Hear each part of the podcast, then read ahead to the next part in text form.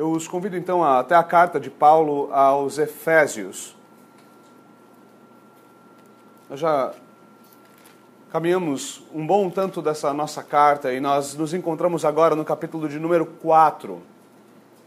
Nós já vimos os três primeiros capítulos, nós vimos a grande, a grande porção doutrinária desse nosso livro e como Paulo então estabelece doutrinas bastante fundamentais nos primeiros três capítulos.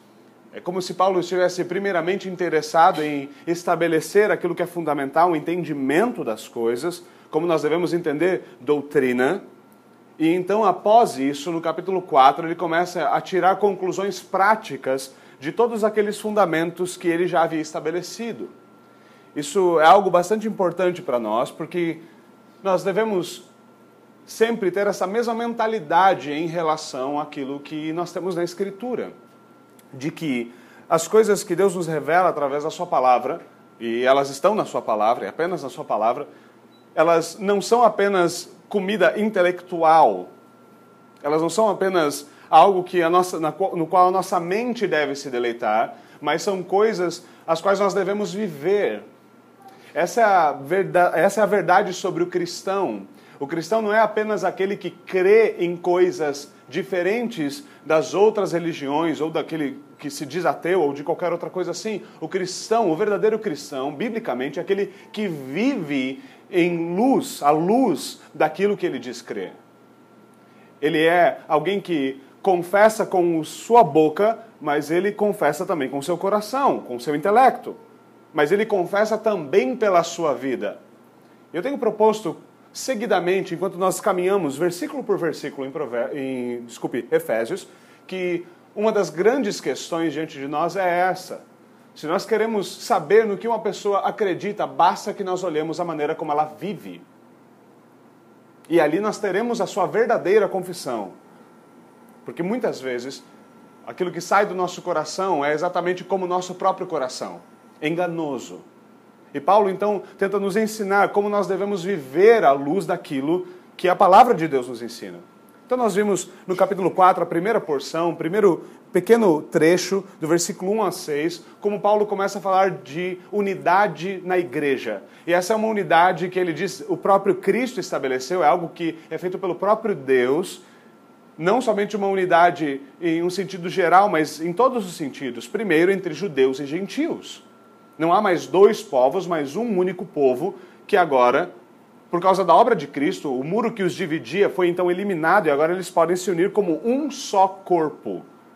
Isso é algo extremamente importante, principalmente à luz do que muitos creem, de que há dois povos de Deus e que, de alguma forma, Cristo teria duas noivas. Algo bastante peculiar, talvez se nós pensarmos na mitologia grega, é um corpo com duas cabeças. Mas uma cabeça, Cristo, com dois corpos, é um negócio que ninguém nem na mitologia conseguiu imaginar. E não é isso que Cristo ensina, ele ensina que é apenas um corpo. Então esse corpo deve ser de fato como um corpo, ele deve ser unido. Essa é a primeira proposta dele. Ele diz: há um só corpo, versículo 4 do capítulo 4, há um só corpo, um só espírito, há uma só fé, um só batismo, um só Senhor, um só Deus e Pai de todos.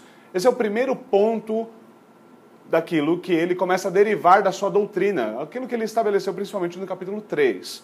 Então, a partir do versículo 7, se estendendo até o versículo 16, ele continua falando da questão da unidade na igreja, mas agora ele está falando de unidade em meio à diversidade. Ele está dizendo a igreja deve viver uma unidade, mas essa unidade não é caracterizada por todo mundo fazendo a mesma coisa. Essa não é uma unidade que é caracterizada porque todo mundo faz a mesma coisa do mesmo jeito, é chamado para a mesma coisa a diversidade. E essa diversidade na igreja é que fomenta e trabalha para a verdadeira unidade. O princípio elementar aqui nós devemos reconhecer é esse. Há um corpo de Cristo, assim como há um só Jesus Cristo.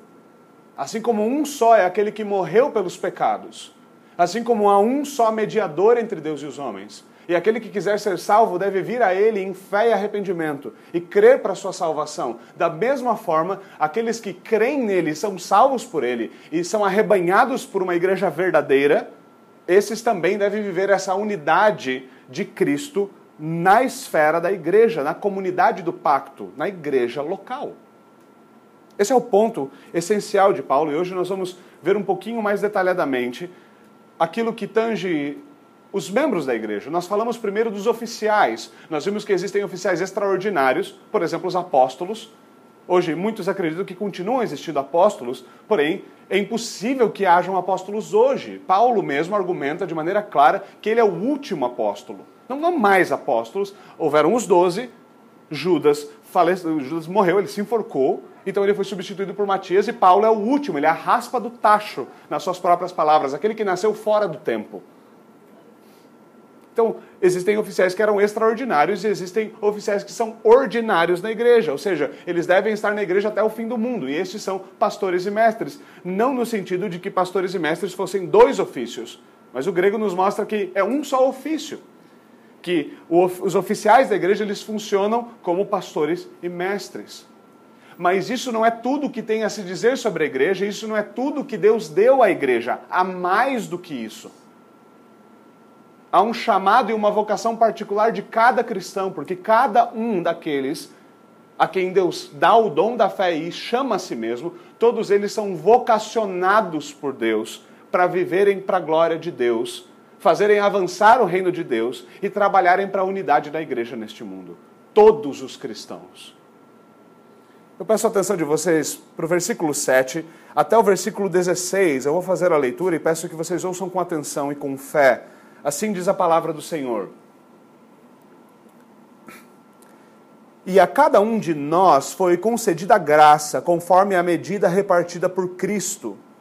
Por isso aqui foi dito: quando ele subiu em triunfo às alturas, ele levou cativos muitos prisioneiros e deu dons aos homens. O que significa ele subiu, senão que ele também havia descido às profundezas da terra?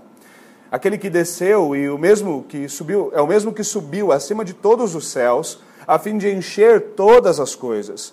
E ele designou alguns para apóstolos, outros para profetas, outros para evangelistas e outros para pastores e mestres, com o fim de preparar os santos para a obra do ministério, para que o corpo de Cristo seja edificado até que todos alcancemos a unidade da fé e do conhecimento do Filho de Deus e cheguemos à maturidade, atingindo a medida da plenitude de Cristo. O propósito é que não sejamos mais como crianças, levados de um lado para o outro pelas ondas, nem jogados para cá e para lá por todo o vento de doutrina e pela astúcia e esperteza de homens que induzem ao erro. Antes, segundo a verdade, seguindo a verdade em amor, cresçamos em tudo naquele que é a cabeça, Cristo. Dele, todo o corpo ajustado e unido pelo auxílio de todas as juntas cresce e edifica-se a si mesmo em amor, na medida em que cada parte realiza a sua função. Amém. Meus irmãos, vamos orar e pedir do Espírito Santo iluminação para meditarmos nesse trecho por um momento. Senhor, nós, nós te pedimos que pelo teu Santo Espírito, o Senhor nos ajude a compreender, a meditar na tua palavra. Que Senhor nos ajude a considerar a nossa vocação, nos ajude a considerar a unidade da tua igreja e a obra para a qual o Senhor chamou cada um de nós. Ajude-nos, Senhor, a meditar nessas coisas e confronta-nos e consola-nos pela verdade do teu evangelho e ajuda-nos, Senhor, a caminhar com o Senhor nesse mundo. Por favor, Senhor, abre o nosso entendimento. Dá-nos alimento pela tua palavra. Ajuda-me, Senhor, a anunciar o teu evangelho com fidelidade, a expor a tua palavra, Senhor, de maneira correta, de uma maneira que alimente o teu povo, honre, honre o teu nome. Por favor, em nome de Jesus nós oramos. Amém. Amém. Então, meus irmãos, como eu já comentei na semana passada, nós vimos essa estrutura da unidade da igreja em meio à diversidade à diversidade de ofícios.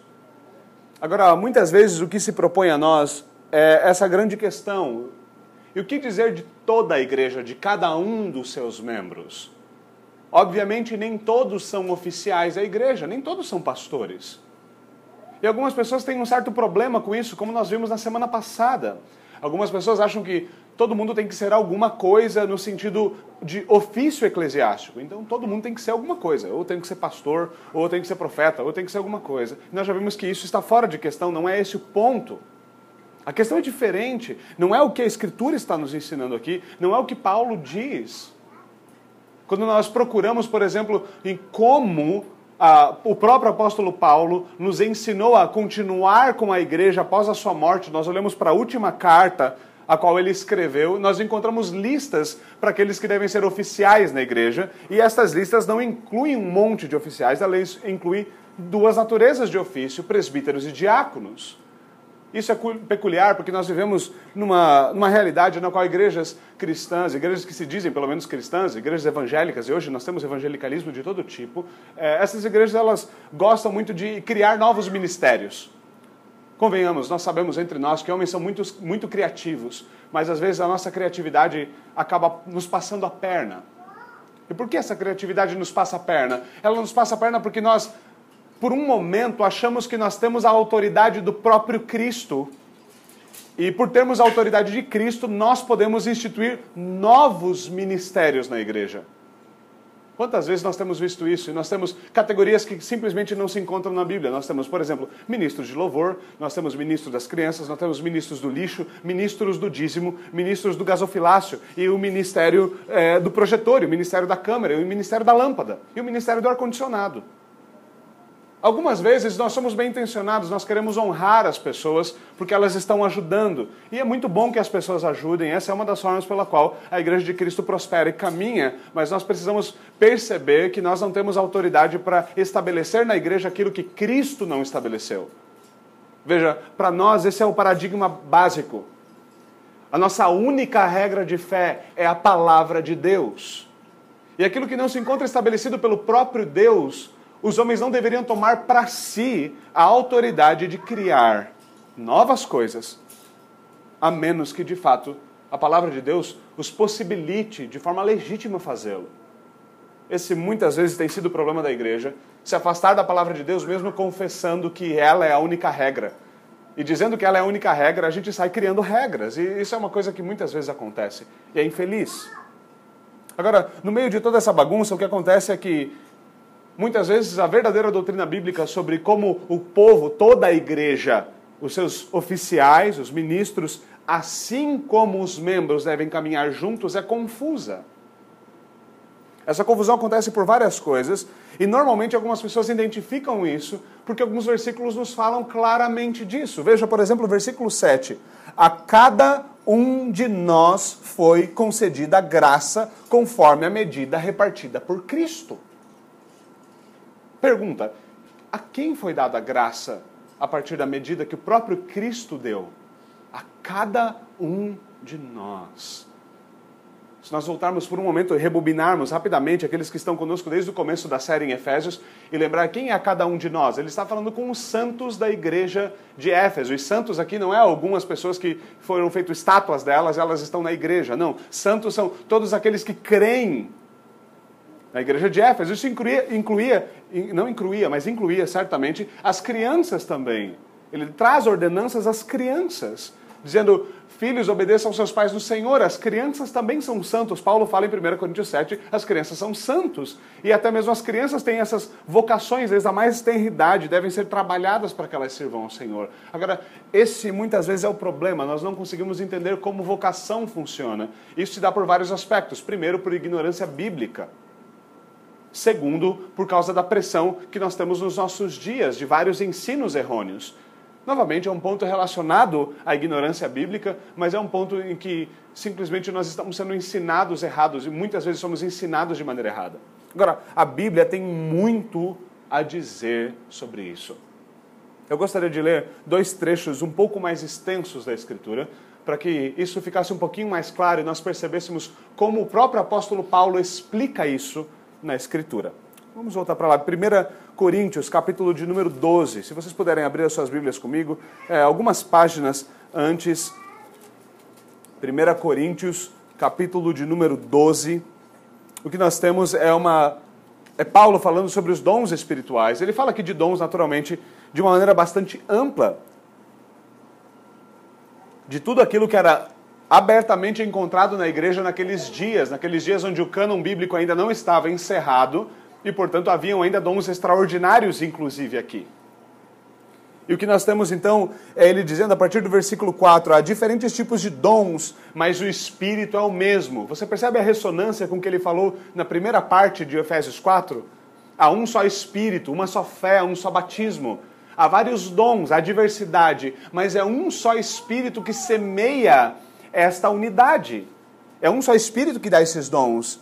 Então ele fala: cada um, porém, é dado a manifestação do Espírito. E veja, mais uma vez, visando o bem comum.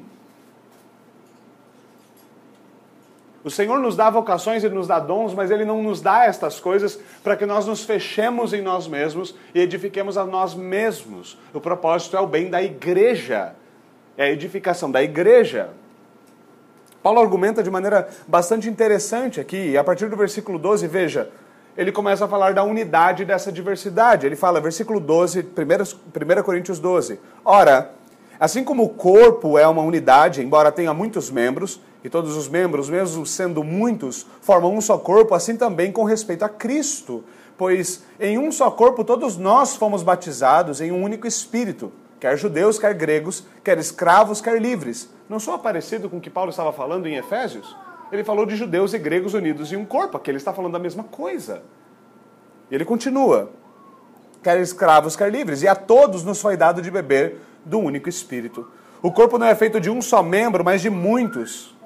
E aí ele começa a trabalhar o problema, um problema que ele introduziu já no primeiro capítulo de 1, de 1 Coríntios, talvez vocês vão se lembrar. Havia alguns em Coríntios que diziam: Eu sou de Paulo, eu sou de Apolo, eu sou de Pedro. E sempre na igreja, normalmente tem um grupo dos mais espirituais que dizia: Eu sou de Cristo. O problema era a unidade. Na verdade, o problema não era unidade, a unidade era a solução, o problema era a divisão. E então Paulo está lidando com eles nesse pé e ele começa a dizer: E se o pé disser, porque não sou mão, não pertenço ao corpo, nem por isso deixo de fazer parte do corpo? Você já ouviu isso?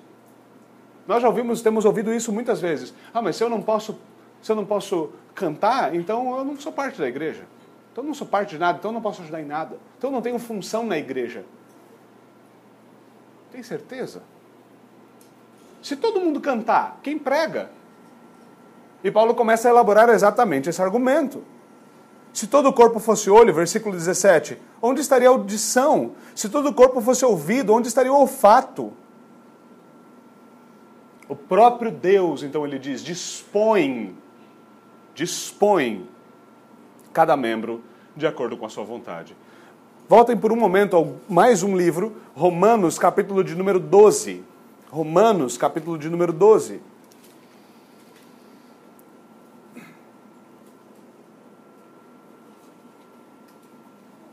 Em 1 Coríntios 12, ele fala de como a unidade, a diversidade serve à unidade, aqui em Romanos capítulo 12, a parte mais prática do livro de Romanos, ele começa a falar como se vive de modo a preservar a unidade. Um pouco mais prático do que simplesmente a elaboração de 1 Coríntios. Veja, por exemplo, o versículo de número 7. Se o seu dom é servir, sirva, se é ensinar, ensine, se é dar ânimo, que assim faça, se é contribuir, que contribua generosamente, se é exercer liderança, que a exerça com zelo, se é mostrar misericórdia, que o faça com alegria. Ele fala que há diferentes dons. Alguns desses dons são dados para aqueles que estão sendo oficiais da igreja, eles devem oficiar, eles têm deveres próprios na igreja. Mas isso não quer dizer que os demais não devam também exercer os seus dons de acordo com a medida de Cristo. O problema é que muitas vezes a nossa visão é completamente diminuta. Nós olhamos, por exemplo, para o culto público e só para o culto público. Então você ah, mas nós somos uma igreja reformada. Numa igreja reformada nós temos o ministro da palavra e dos sacramentos, e o ministro da palavra prega de maneira ordinária. Temos situações em que ele pode não pregar, mas de maneira ordinária, ele quem prega, e eu não prego. E aí começam os problemas. A nosso, o nosso entendimento de ouvir sermões é qual? É o entendimento que ouvir sermão é algo completamente passivo. Quando não é. Alguns acham que aquele que está pregando é o único que está fazendo alguma coisa. Mas não deveria ser. Quando nós estamos diante da pregação da palavra de Deus, nós deveríamos estar examinando nós mesmos deveríamos estar examinando a palavra de Deus, examinando o que está sendo pregado e nos e indo até a presença de Deus humildemente, pedindo que Ele aplique a nós a Sua palavra. A tarefa de ouvir um sermão exige de nós fé e diligência. Não é uma tarefa que pode se fazer dormindo. O culto de adoração, o cântico da igreja, muitas vezes também hoje em dia tem sido transformado nisso. O Senhor tem nos dado a graça de tentar fazer de forma ligeiramente diferente para a glória dele. Mas quantas vezes nos cultos, em muitos lugares, a igreja senta e assiste as pessoas tocarem e cantarem, porque um show está sendo apresentado diante delas, e nada mais do que um show.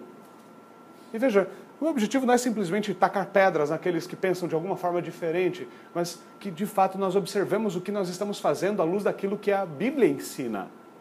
Quantas vezes nós temos simplesmente um espetáculo sendo apresentado e diante do espetáculo todos nós somos passivos, mas essa não é a realidade do culto público. Não é o que ele ordena. Lembre, ele começa Romanos 2 dizendo: Portanto, rogo-lhes, pelas misericórdias de Deus, que vocês apresentem o vosso culto racional a Deus. É algo ativo. Isso é extremamente importante. E Paulo, então, ele começa a falar de amor. Agora veja, é curioso, 1 Coríntios 12 ele começa a falar dos dons, ele vai para 1 Coríntios 13, todo mundo sabe do que ele trata, amor. E aqui ele está falando então também dos dons e como eles se manifestam. Ele começa a falar de amor, versículo 9. O amor de vocês deve ser sincero, odeiem o que é mal, apeguem-se ao que é bom, dediquem-se uns aos outros com amor fraternal. A realidade é que muitas vezes nós olhamos para o ofício simplesmente como uma forma de aparecer, mas a verdade é que a forma de toda a igreja ser ativa e, e agir de acordo com a sua vocação é esta: dediquem-se uns aos outros com amor fraternal. Prefiram dar honra uns aos, aos outros mais do que a si próprios. Nunca lhes falte o zelo Sejam fervorosos no espírito, sirvam, sirvam ao Senhor, alegrem-se na esperança, sejam pacientes na tribulação, perseverem na oração, compartilhem o que vocês têm com os santos que estão em necessidade, pratiquem hospitalidade. Mas nós não valorizamos essas coisas. Nós não somos um povo que não valorizamos mais a hospitalidade, nós valorizamos o que aparece. Naturalmente, esse sempre será um problema. Paulo trata dessas coisas e nos ensina um caminho, o caminho pelo qual nós devemos andar. Agora, voltando a Efésios 6, veja, a Efésios 4, desculpe, veja, ele fala: cada um de nós foi dado uma graça, cada um de nós tem um dom, e esses dons são muitas vezes facilmente observáveis. Por exemplo, ele fala do dom da contribuição. Se você não tem dinheiro, provavelmente o seu dom não é da contribuição. Se você é, é, não tem, por exemplo, onde hospedar irmãos, dificilmente vai ser fácil praticar hospitalidade com aqueles que precisam de, de ficar em algum lugar instalados. O Senhor vai arranjar meios e vai dispor-nos para fazer essas coisas, mas é isso que nós devemos, algo que nós devemos encontrar na nossa vocação. Então, ele nos diz que isso nos é dado. E agora veja, volte é, para o versículo 12. Ele diz, ele designou vários oficiais, ele diz, ele designa esses oficiais, versículo 12, com o fim de preparar os santos. Veja, nem todos os santos devem ser oficiais, porque os oficiais existem para preparar os santos para desempenhar o serviço para qual eles foram chamados.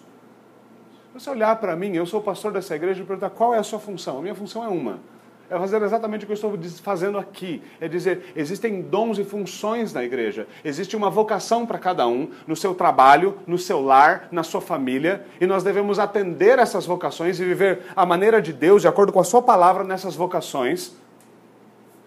E é para isso que o Senhor nos chamou, para que nós vivamos para a sua glória, para que a igreja avance, para que a igreja seja unida e Deus seja glorificado em tudo isso. Isso é algo extremamente importante, é com o fim de preparar os santos para a obra do ministério. Agora, o que é a obra do ministério? Bom, aqui muitas vezes nós entramos em problemas. Nós temos, às vezes, uma visão bastante medieval da coisa. Nós pensamos é, no clero, aqueles que servem à igreja, aqueles que oram, nós pensamos na nobreza, aqueles que lutavam. Né? A gente tem uma ideia engraçada, a gente tem todo esse revisionismo medieval. Então, o clero, de fato, eram aqueles que trabalhavam nos mosteiros, eram aqueles que trabalhavam na igreja. Os nobres, na verdade, na época, eram aqueles que iam lutar as guerras para defender aqueles que estavam debaixo das suas propriedades. Essa é a realidade. A ideia é que os nobres ficavam sendo servidos é uma coisa um pouquinho caricata se você pegar um bom livro de história. Mas essa é a realidade. Você tinha também os camponeses, aqueles que tinham trabalho que nós gostamos de chamar secular. Nós adoramos falar em secular. Então, se alguém queria servir a Deus, o que ele deveria fazer? juntar-se a um mosteiro, fazer um voto eclesiástico, tentar tornar-se padre, ou servir a igreja como missionário, ou fazer alguma coisa assim. E quantas vezes nós, a igreja hoje, tem abandonado este conceito? Tem vivido da mesma forma que viviam aqueles antes da reforma. Como se a única forma de um, de, de um membro da igreja servir a Deus é tomando o lugar do pastor ou sendo enviado para algum lugar como missionário. Quantas vezes nós pensamos dessa forma? Mas a pergunta que nós devemos fazer é: qual deve ser a nossa visão de vocação? Qual deve ser a nossa visão de vocação? O que nós devemos entender? Nós devemos entender o seguinte: o Senhor chama o seu povo aonde eles estão para servirem a Deus nas suas capacidades e viverem à luz da sua verdade aonde eles estão. Ele chama um pai para ser um pai que vive segundo a vontade de Deus, que pastoreia a sua família, que cuida da sua esposa, que cuida dos seus filhos e que honra a Deus no seu lar. Ele chama alguém que trabalha com comida para servir daquela forma, naquela capacidade de maneira que honre a Deus. Aquele que trabalha com um computador para fazer a mesma coisa. Aquela esposa que trabalha no lar para fazer a mesma coisa no lar. Ela chama aquele que está estudando para estudar de forma que glorifique a Deus para que em cada diferente área, que cada verdadeiro cristão esteja inserido, ele esteja lá, ele esteja lá, ele receba da parte de Deus aquilo que, como ele deve viver, à luz da lei e da vontade de Deus na sua esfera, e então ele viva para a glória de Deus no seu lugar. Ele entenda que Deus o vocacionou para aquilo. Aquela famosa história, eu já contei mais de uma vez, mas eu vou contar de novo. Um dia o sapateiro chega a Lutero, reforma acontecendo, tudo muito belo, todo mundo muito empolgado. Então o sapateiro chega para Lutero e pergunta assim: Lutero, eu quero muito servir a Deus.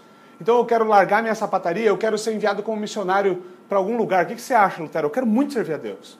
Lutero fala: nada disso. Nada disso. Nada de largar sua sapataria. Você quer viver para Deus? Então você volta para sua sapataria, você faz o melhor sapato que você puder Venda no preço mais justo que você puder e viva a sua vida para a glória de Deus. É assim que nós entendemos vocação. E um dos problemas pelo qual o cristianismo tem enfraquecido na sociedade e a sociedade tem se corrompido é porque nós perdemos o senso de vocação. Nós não temos mais pessoas no direito estudando direito para entender como aplicar a lei de Deus na sociedade de hoje para que este povo e esta nação viva dias melhores e mais justos. Nós não temos criado pessoas que têm sido pensadores na sociedade para que eles pensem segundo os pensamentos de Deus na Escritura e vivam de acordo com a vontade de Deus. E o que acontece é que começam a pipocar aqueles que pensam segundo os pensamentos de sei lá quem, muito provavelmente do diabo, com soluções e as suas soluções são sempre destrutivas. Para que caminha a nossa geração? O que caminho a nossa nação caminha?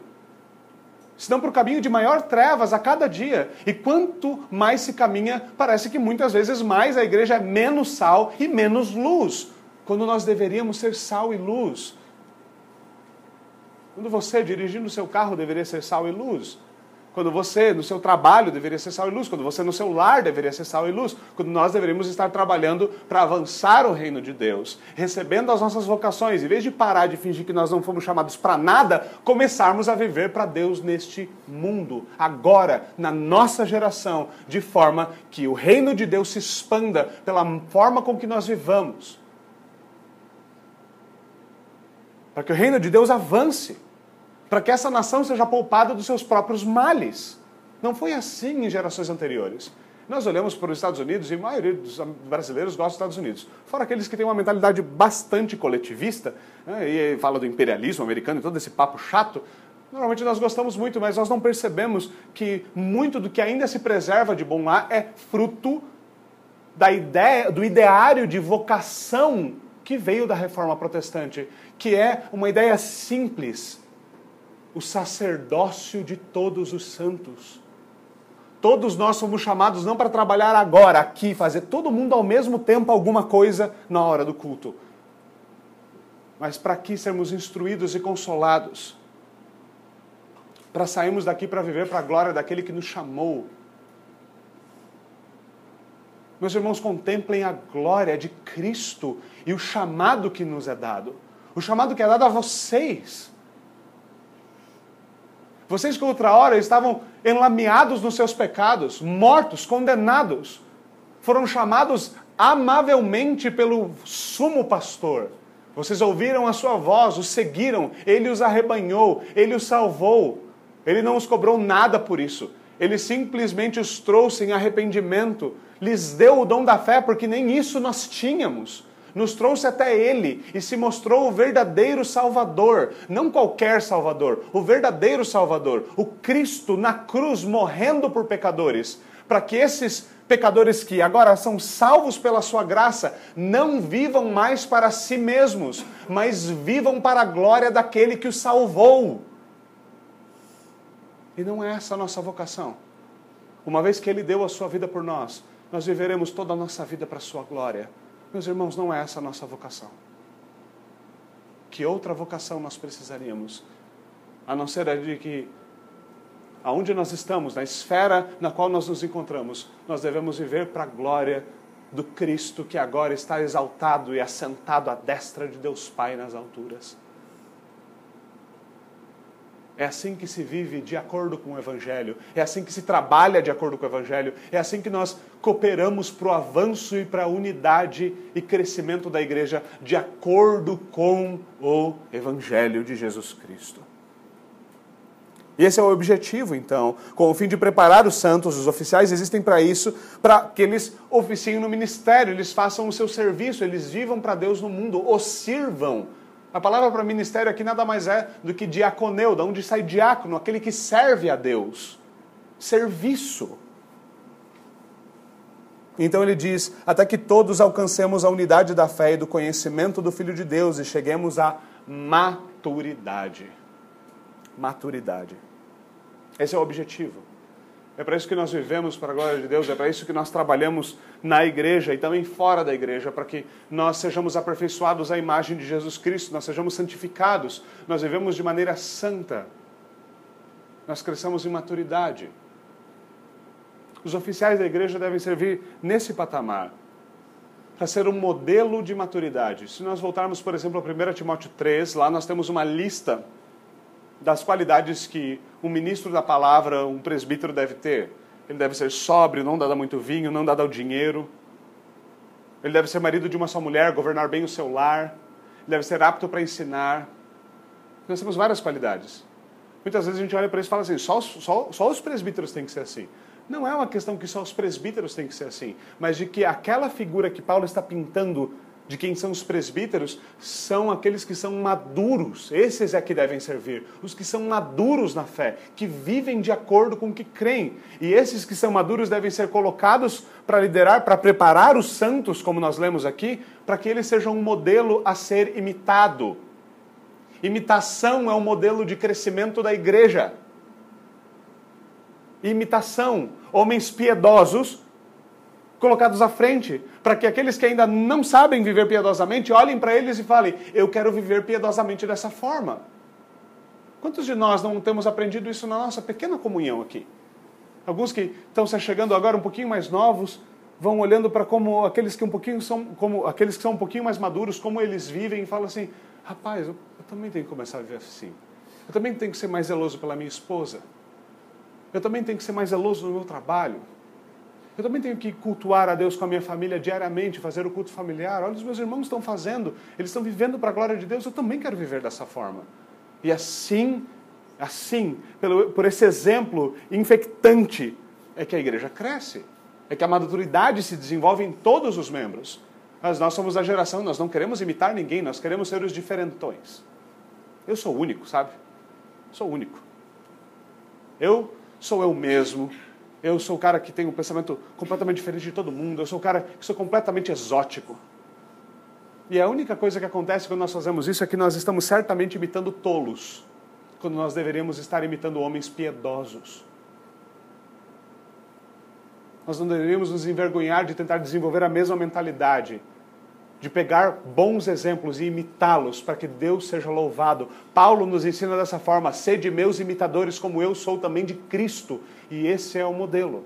É assim que nós devemos caminhar.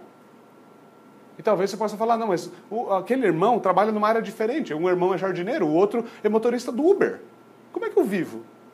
Mas você vê como um vive para a glória de Deus, levando em consideração os, como Deus vive, como Deus ordena que nós vivamos.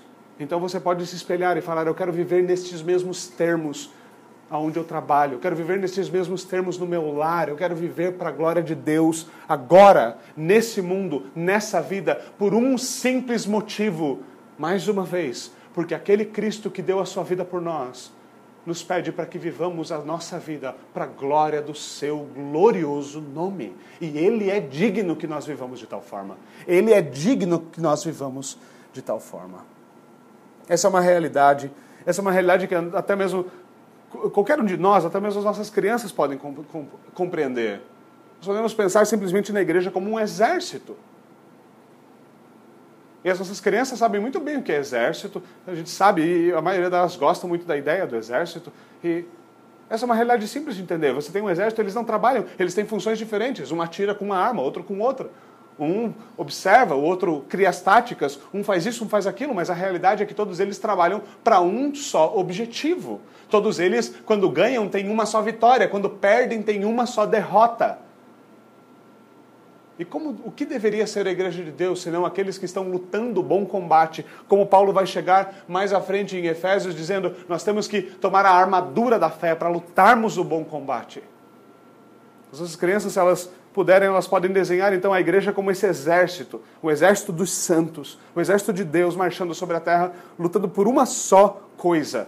Ou como diriam os puritanos lá de trás, bem antigos, vivendo por um só objetivo, para hastear a bandeira de Cristo. E é debaixo dessa bandeira que nós marchamos, porque Ele é o nosso general e é Ele que nos chamou para viver para a Sua glória. Ele que nos chamou para lutar este bom combate. É porque Cristo é digno que nós devemos viver da forma que ele diz. Então, ele continua dizendo: até que todos alcancemos a unidade da fé e do conhecimento no Filho de Deus. É importante que nós desenvolvamos uma fé sadia e conhecimento sadio, o verdadeiro conhecimento doutrinário, doutrinas sadias. Ele avança e diz qual é o propósito dessas coisas. Ele tenta trabalhar os frutos daquilo que, tem, que, que uh, virão de vivermos de tal forma. Ele diz: o propósito é que não sejamos mais como crianças. Não é esse o problema que muitas vezes nós vemos na igreja, era o problema muitas vezes na igreja primitiva. Cristãos, às vezes já estão velhos de tanto tempo que estão sentados no banco da igreja e continuam imaturos, continuam crianças nós lemos aos Hebreus esse problema, ele fala: vocês ainda precisam de leite. Muitos precisam ainda de leite, não compreenderam as coisas elementares. Não conseguem compreender os, os princípios doutrinários mais simples. Alguns são tão crianças que acham que são maduros e estão dispostos a lutar para mudar um monte de princípios doutrinários que já foram firmemente estabelecidos. Porque por algum raio de motivo que não há explicação, eles acham que eles são mais iluminados do que aqueles que foram guiados por toda a história da igreja a estabelecer doutrinas saudáveis para inventar uma nova porcaria para que nós sigamos. E nada mais perigoso do que essa mentalidade revolucionária. Não porque ela não se sujeita aos teólogos, chefes da teologia reformada, porque eles não se sujeitam a Deus. Não se sujeitam às autoridades, quer eclesiásticas, quer de outras. Não é curioso que muitas vezes aqueles jovens mais revolucionários na igreja, aqueles homens e mulheres mais revolucionários são aqueles que nunca se sujeitam. Não se sujeitavam aos pais, mulheres que não se sujeitam aos maridos, homens que não se sujeitam aos seus patrões. O propósito é que não sejamos como crianças. Crianças que são levados de um, de um lado para o outro pelas ondas. É curioso pensar como Paulo fala isso. Paulo sabia o que era um naufrágio numa tempestade. Ele sabia o que era ser levado de um lado para o outro pelas ondas. Ele fala: não é este o nosso objetivo, nós devemos ser mais pesados do que isso. Nós devemos ser mais bem ancorados do que isso. Nós devemos ter peso, um peso de glória, um peso de verdade, um peso da verdade confessada, o peso da verdade vivida. Verdadeiro peso para que nós não sejamos, para que nós simplesmente não boiemos nessa vida, achando que nós estamos vivendo a vida cristã, quando nós estamos como crianças boiando. Isso não é uma crítica, obviamente, às crianças. É uma crítica de nenhuma forma às crianças.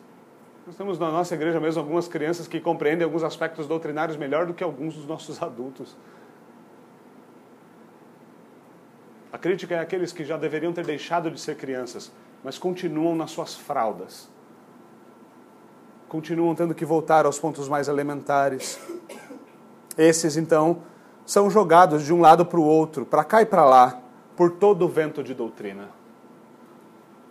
Nós vemos como muitas vezes o evangelicalismo tem vivido disso, não é mesmo? Surge uma doutrina nova. Normalmente nós gostamos de importar essas coisas de algum lugar. Então, sai alguma coisa nova lá na América, alguma coisa nova na Inglaterra, alguma coisa nova na Europa, nós corremos para importar para cá. Normalmente porque primeiro essas coisas dão dinheiro para aqueles que estão à frente, mas posteriormente porque uma vez que você não sabe a verdade, você não conhece o caminho, não importa para onde você esteja indo. Se você não sabe aonde você quer chegar, não importa que caminho você tome. E a realidade é que isso é o que acontece. Ventos doutrinários. E veja a importância de Paulo estar falando disso aqui na parte prática, porque ele elaborou a doutrina e agora ele está aplicando a doutrina. Ortodoxia, verdadeira doutrina, deve acompanhar a ortopracia, verdadeira vida. Nós devemos crer naquilo que é correto, à luz da palavra de Deus, e viver à luz daquilo que é correto segundo a palavra de Deus.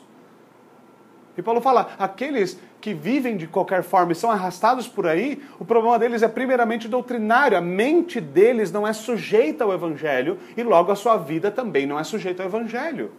É um problema não só de mente, mas de mente e coração. Ele diz: essa é a figura da imaturidade, o contrário daquilo que é o propósito para o qual a igreja deve caminhar. Ele diz: e pela astúcia e esperteza de homens que induzem ao erro. Esse é um dos grandes problemas, naturalmente. Há aqueles que são enganados, mas há aqueles que enganam. Aqueles que aproveitam-se daqueles que são tolos, daqueles que são imaturos, daqueles que simplesmente não querem caminhar com Deus ou caminham de qualquer forma dizendo caminhar com Deus, e então desviam essas pessoas ao erro. Isso é algo que não é novidade na nossa nação, nós estamos entupidos de gente jaguara desse tipo. Essa é a bem da realidade. Algumas das figuras mais conhecidas do meio evangélico hoje são pessoas que simplesmente são completamente ignorantes dos elementos mais básicos da doutrina da salvação. Quem dera, quem dera, poderiam falar algo sobre eclesiologia ou como os cristãos devem viver a sua vocação. Estão sempre inventando uma coisa nova, sempre uma nova onda, sempre uma nova coisa. E aí, o que acontece é o que tem acontecido: a igreja se torna um mercado. Não porque nós estamos vendendo verdade de graça, não porque nós temos algo para oferecer na economia deste mundo, mas porque nós estamos perdidos e, como crianças, nós compramos tudo aquilo que brilha, não importa o que seja oferecido. Paulo fala: o objetivo então é a maturidade para que nós não sejamos levados pela astúcia desses homens, não sejamos levados por todo o vento de doutrina Agora veja, versículo 15, ele diz: Antes, outra coisa deve acontecer. Ao invés de sermos como crianças, antes, nós devemos seguir a verdade em amor. Nós devemos seguir a verdade em amor e crescer em tudo naquele que é cabeça, Cristo. Crescer em graça e em conhecimento, crescer em maturidade, crescer em sabedoria Quantas vezes sabedoria é um grande problema? A Escritura tem a solução. Aquele que falta sabedoria, peça ao Pai das luzes, ele dará. Nós temos livros inteiros na Bíblia escritos dedicados a ensinarem cristãos a serem sábios. E esses livros, por exemplo, Provérbios nos ensina que tolice não é um problema cognitivo. Tolice é um problema moral. Não é um homem estúpido que tem a sua mente com problemas mentais que vai atrás de uma mulher indecente. É o homem imoral que é tolo e faz isso.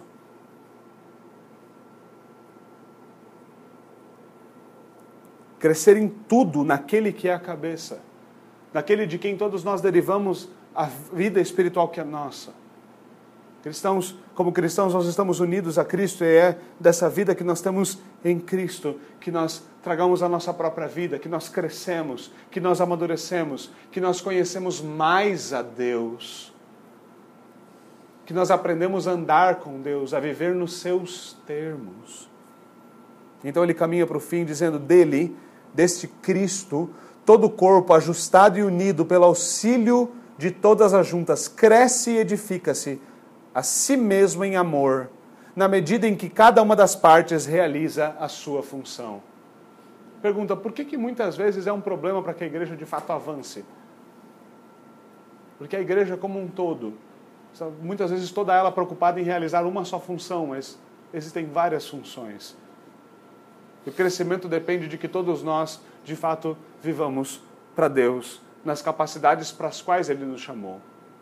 Isso quer dizer que nós não devemos nos ajudar, nos auxiliar na igreja com atividades necessárias? É óbvio. Nós precisamos de presbíteros, nós precisamos de diáconos, nós precisamos de pastores, nós precisamos de missionários, mas nós precisamos também de famílias piedosas, de homens que são verdadeiramente homens de palavra, que vivam para a glória de Deus, de mulheres submissas que vivam não segundo os, dita os ditados do feminismo, mas segundo os ditados da palavra de Deus nós precisamos de advogados, de engenheiros, nós precisamos de programadores, nós precisamos de gente que viva neste mundo para a glória de Deus.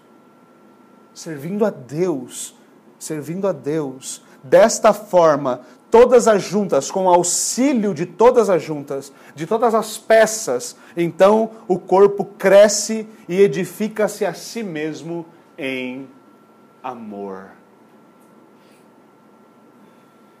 Meus irmãos, eu gostaria de encerrar de forma a considerar essas coisas profundamente, a tomá-las para o nosso coração, a encarar para nós mesmos. Nós temos vivido de forma a contribuir para a edificação e crescimento para a igreja, nós temos vivido simplesmente uma vida completamente egoísta. Gostaria de propor isso ainda de uma outra forma. Cristo morreu por você. Você se apropriou da sua obra pela fé? Veja se você não veio com fé até o nosso Senhor Jesus Cristo. Se você não creu nele, não se arrependeu dos seus pecados, infelizmente você não está apto, você não é uma pedra viva, você não está apto para acrescentar na igreja, você precisa ainda tornar-se uma pedra viva, tornar-se um membro vivo da igreja. E Cristo de fato convida a salvação e o diz: venha até Ele, arrependa-se dos seus pecados, creia no Evangelho, creia que Cristo é o Filho de Deus, que viveu entre nós, morreu pelos nossos pecados, ressuscitou ao terceiro dia, está sentado à destra de Deus Pai, de onde ele virá para julgar os vivos e os mortos. Creia nele, nele há perdão, nele há redenção, nele há vida eterna. Lance-se sobre Cristo em arrependimento e fé. E então você poderá de fato ser mais um daqueles que é luz e sal talvez uma um pequeno brilho, talvez apenas uma pequena pedrinha de sal, mas ainda assim, para a glória de Deus, sal e luz. Agora, aqueles que já se chegaram a Cristo com fé e arrependimento, aqueles que já são salvos, já pertencem a Cristo, como nós temos vivido? Nós temos vivido de forma a semear unidade ou a cercear unidade. Nós temos vivido com base na verdade, confessado a verdade e andado em verdade. Nós temos vivido de maneira a cada vez mais picotar o corpo de Cristo. A cada vez mais destruir unidade. Então nós devemos tomar isso ao nosso coração e pedir que, pela graça de Deus, o Senhor nos convença do nosso pecado, nos leve ao arrependimento nos ensine a andar de forma que Cristo seja glorificado, que nós reconheçamos a vocação que Ele nos deu e vivamos essa, nesta vocação, para a Sua glória, aplicando o Evangelho em todas as esferas da nossa vida, por um simples fato: Ele morreu por nós, para que nós não vivamos mais para nós mesmos, mas vivamos para aquele que por nós morreu e por nós ressuscitou. Vamos até o Senhor em oração.